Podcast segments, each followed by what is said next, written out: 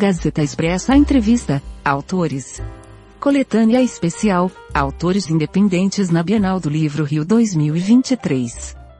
Quais as novidades você trouxe para a Bienal do Livro Rio? Ah, eu trouxe meu suspense policial, que se passa é, no Centro-Oeste, Urutau e Irebu, que eu trabalho a mitologia tupi em um deles e os elementos do Cerrado no outro. Eu também tenho um realismo mágico que se passa é, na época do São João. É a primeira vez na Bienal? Não, na Bienal do Rio é a segunda e os dez dias dessa vez fiquei. O que você está achando do evento até agora? Eu gostei muito da, do evento, da quantidade de gente, só não gostei onde eles colocaram os autores independentes.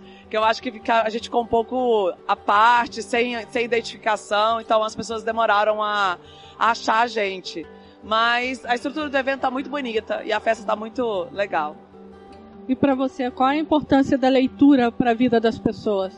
Eu acho que a leitura é, é, extremamente importante, é a base do conhecimento, desde criança, incentivar as crianças a ler, para a gente crescer e ter, ter um maior acesso ao conhecimento possível. Nessa época de fake news, né? Eu acho que a melhor forma de ter o conhecimento é através dos livros e da leitura. Onde é possível adquirir seus livros?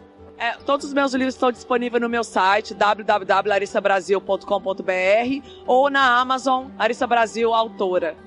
Muito obrigada. Obrigada a você. Saiba mais em gazetaexpressa.com.br.